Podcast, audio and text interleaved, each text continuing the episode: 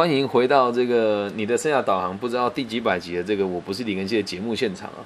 那我们现在要讨论的是这个从早期记忆分析与个案研讨的下集，要带大家理解这个已经有精神状况的人的早期记忆，还有他的这个行为三者之间的关系。那我们就开始了。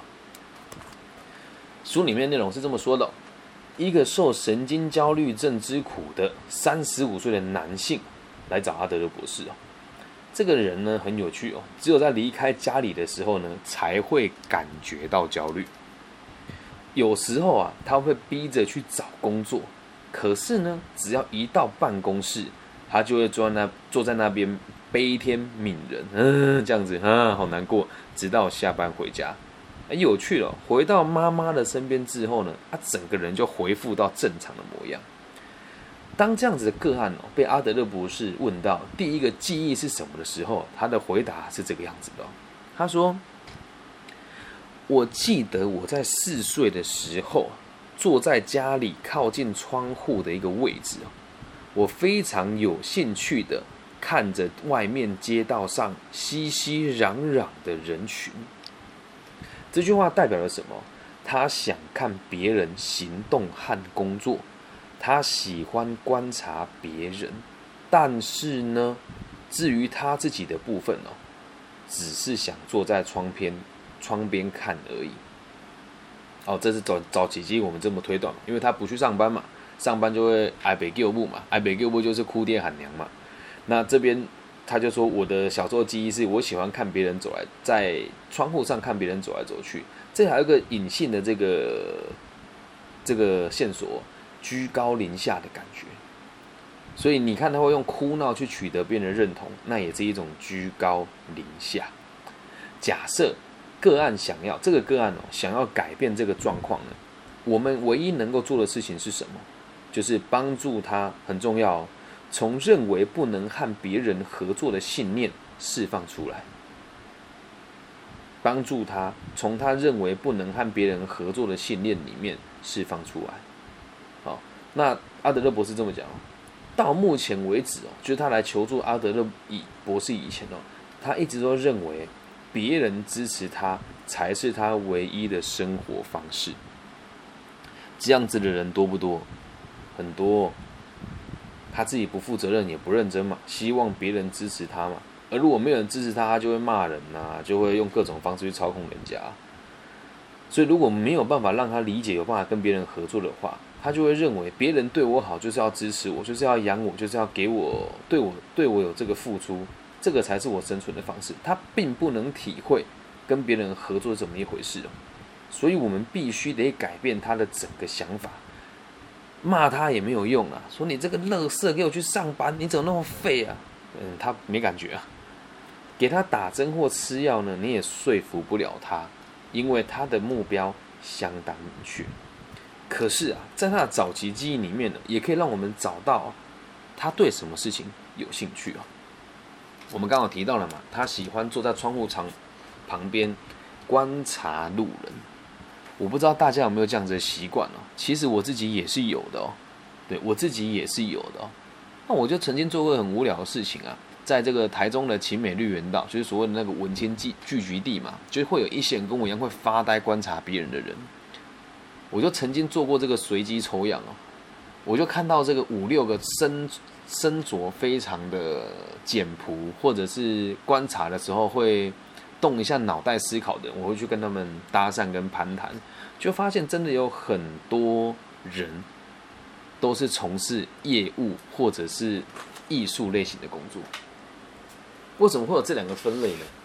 从事业务工作的人呐，会试着从这里面找出有可能买他东西的族群。那艺术工作者呢，他会说我在观察这群人在做什么。对于观察是有兴趣的族群，通常都是这两个工作为主体的。如果你不相信哦，等疫情结束了之后，希望大家可以去这个人多的地方看一看这些喜欢观察别人的人。只要有在工作的，看起来有条有理的，大部分就都是对于这个观察有兴趣的朋友。但记得哈，不要找那种发呆的。什么叫发呆？就像痴痴的看着妹子，那是没有用啊。我们在做这个实，我在做这个实验的过程当中，会发现一件很有趣的事哦。真的有很多阿力不打的人，也不能讲阿力不打，阿力不打就是闽南语讲阿力不打了哦。那这个意思就是拐瓜裂枣，会坐在那个地方看美女，对。或者是坐在那个地方看帅哥，啊，或者是坐在那个地方闲聊给别人家看，啊，有的就更有趣了，穿着一副来运动的样子，可是来干嘛？来被搭讪的，来这里慢跑，穿那个短截小可爱，然后浓妆艳抹，对，所以有时候多观察人哦，会得到一些很有趣的心得啦。那希望大家也可以试着观察别人看看。啊，我最近有买了一个望远镜，对，可是你是偷窥狂吗？没有，我只是好奇呀。其实我也很想从我们家阳台观察别人，但是观察路人我不会看人家房子。哎，因为现在真的是疫情越来越严重，也希望大家在家没事就多阅读吧。对，然后观察人这个就等疫病结束这件事情再说。但如果你们愿意的话，等这个疫情结束之后，我们可以组一个团哦，就试着在这个族群人群里面去观察人家，然后试着推断他的个性，你就会发现真的会非常有趣哦。好，再回到书里面来。所以我们要找到他这个第一个基因里面，让我们理解到他更有可能引起他兴趣的工作。再重申一次，他主要的兴趣是观看别人。后来发现了这个个案其实是一个有严重近视的孩子哦。由于这项缺陷，所以他对有形的事物观察就更用心。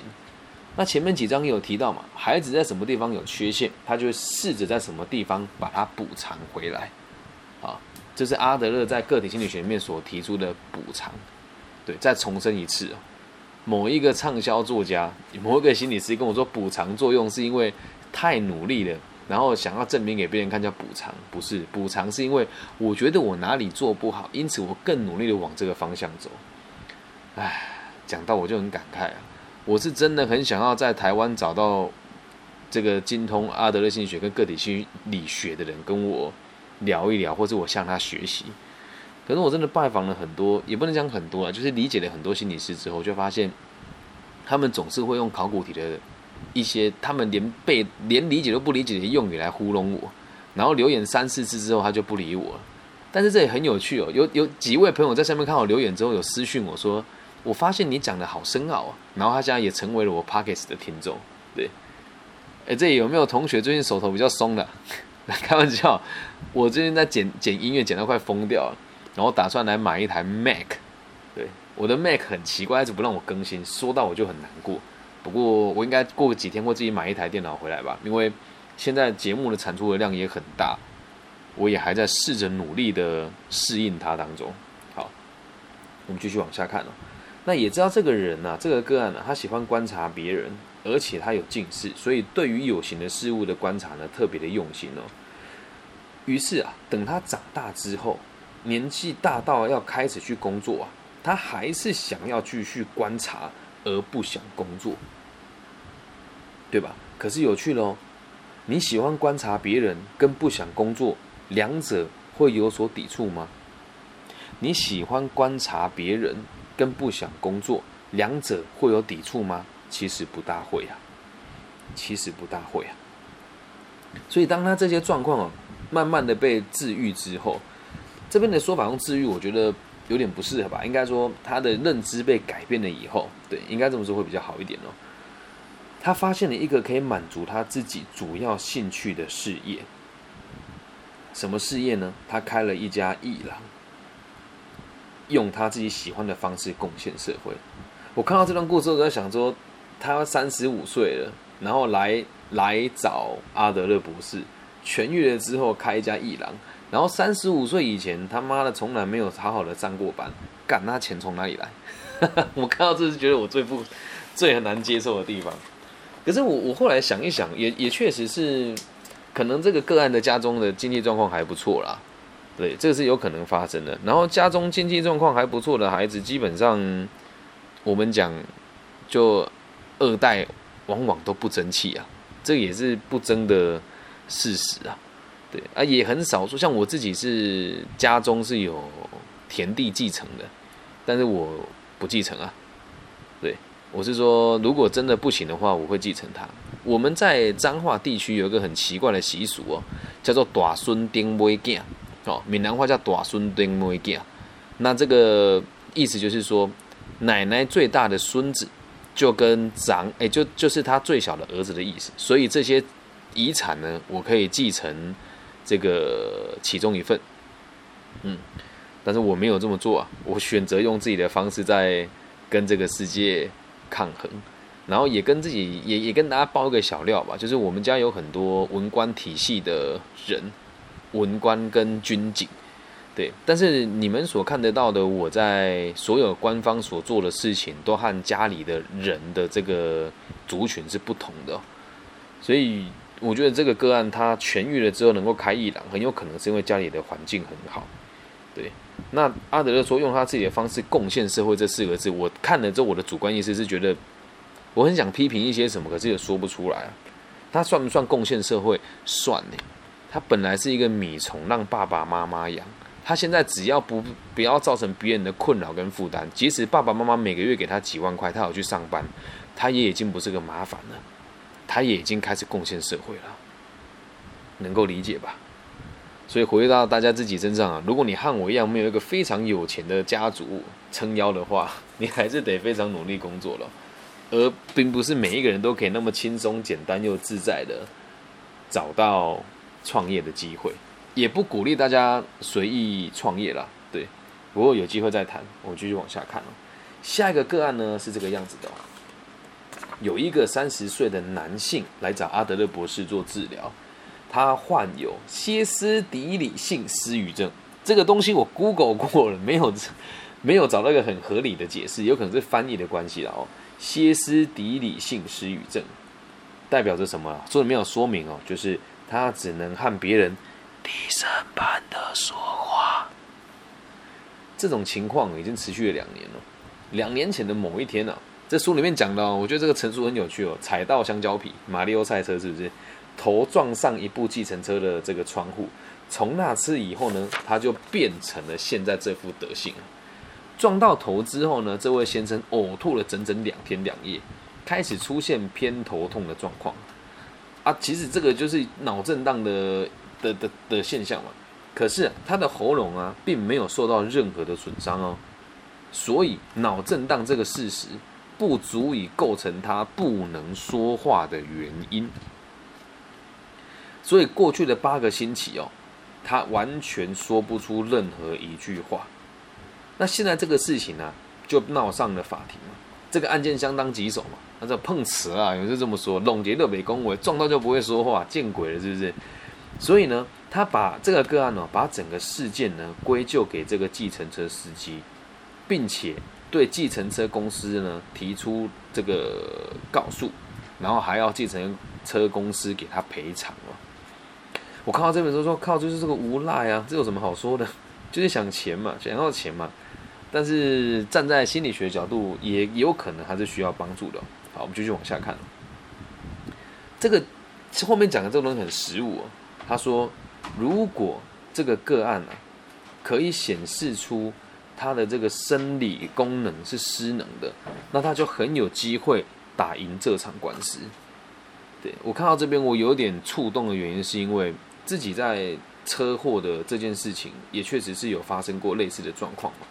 然后跟大家分享一个小故事哦。有一次，我当时我和我前妻梅梅还没出生的时候，我和我前妻去吃饭，凌晨一点多吧。然后有一个喝醉的人，喝醉的人他喝酒骑车，从侧面追撞，哎，从侧面追撞我的汽车。它的时速大概一百多吧，它飞出去之后滚了两圈，塞到对面的货车底下，然后满嘴满嘴都是血。当时啊，还好这个法官算有良心哦。当时啊，我看这个人全身都是刺青，然后有酒醉的味道，而且四肢都非常细，看就知道有吸毒。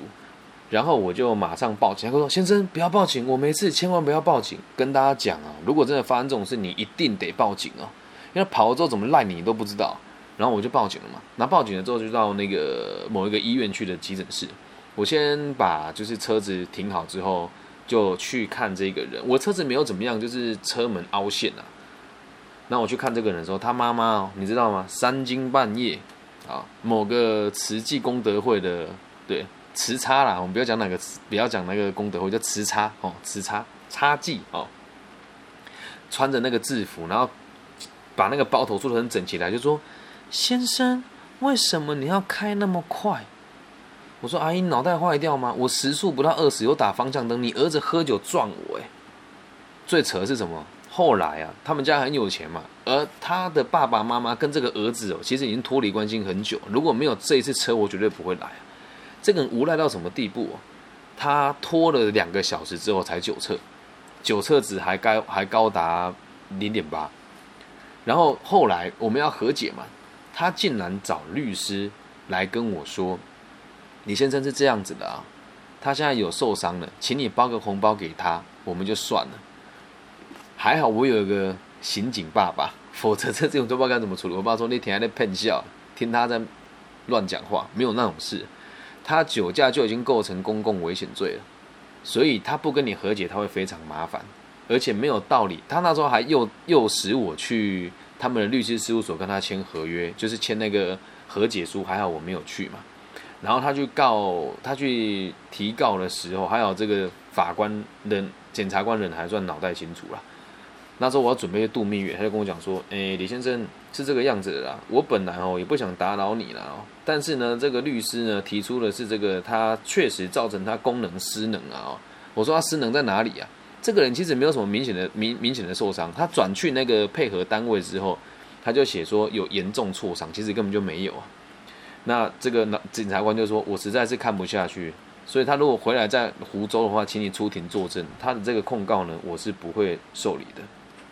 但是你要知道一件事哦，在很多时候，只要你能够向医生或是法庭提出你失能了，就很有可能在这个在这个过程当中，你可以打打打赢这个胜利的官司哦。好，继续往下看如果啊。”他可以显示出他的生理失能，就很有机会打赢官司。阿德勒在强调，我们并不是暗示这个人说话不老实哦，但他也没理由不能说话。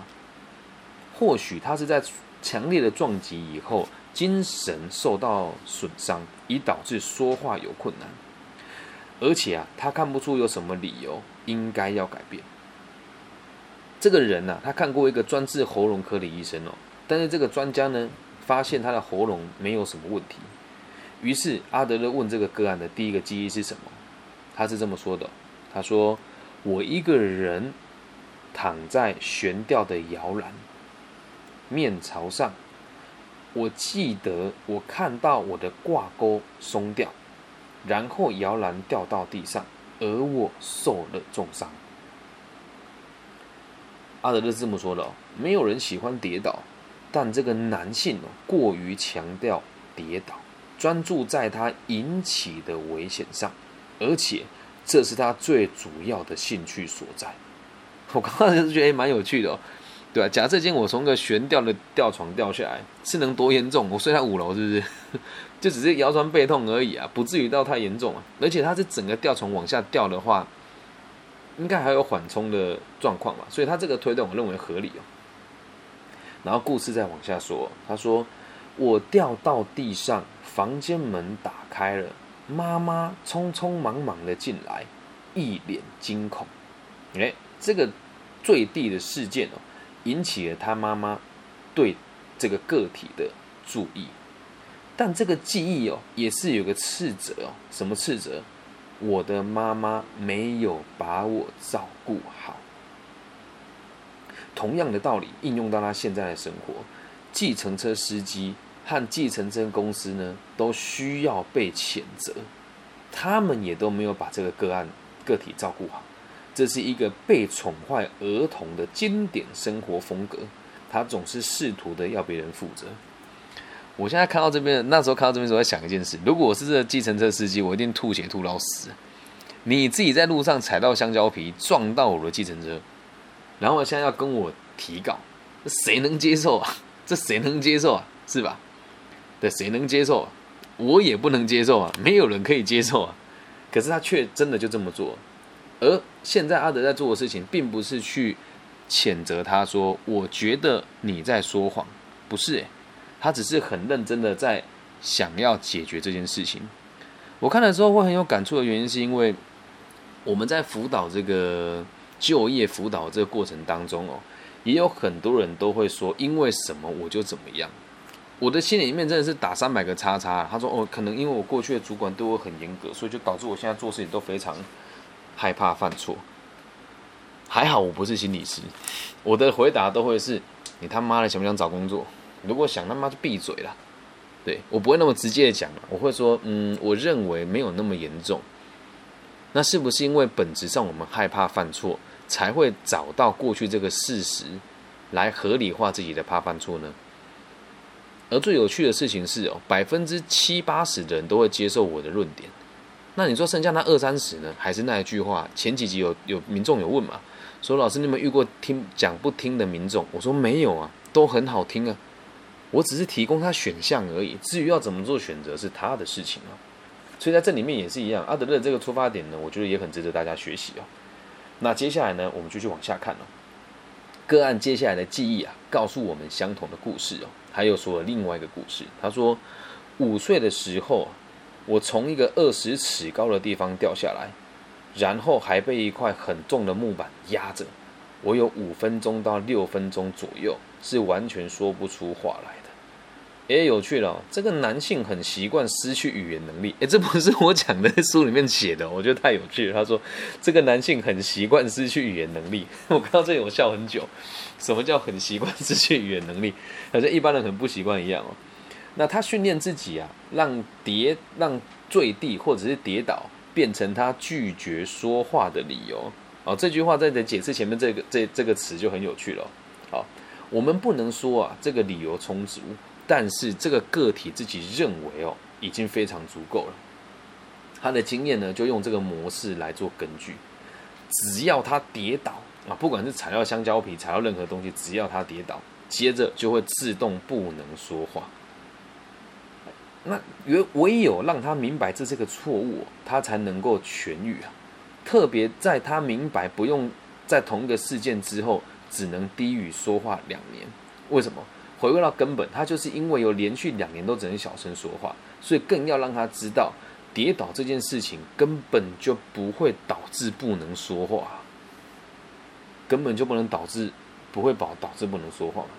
可是阿德勒也说，但是呢，在这个记忆里面，他告诉我们为何让他难以明白这个道理，他有在解释哦。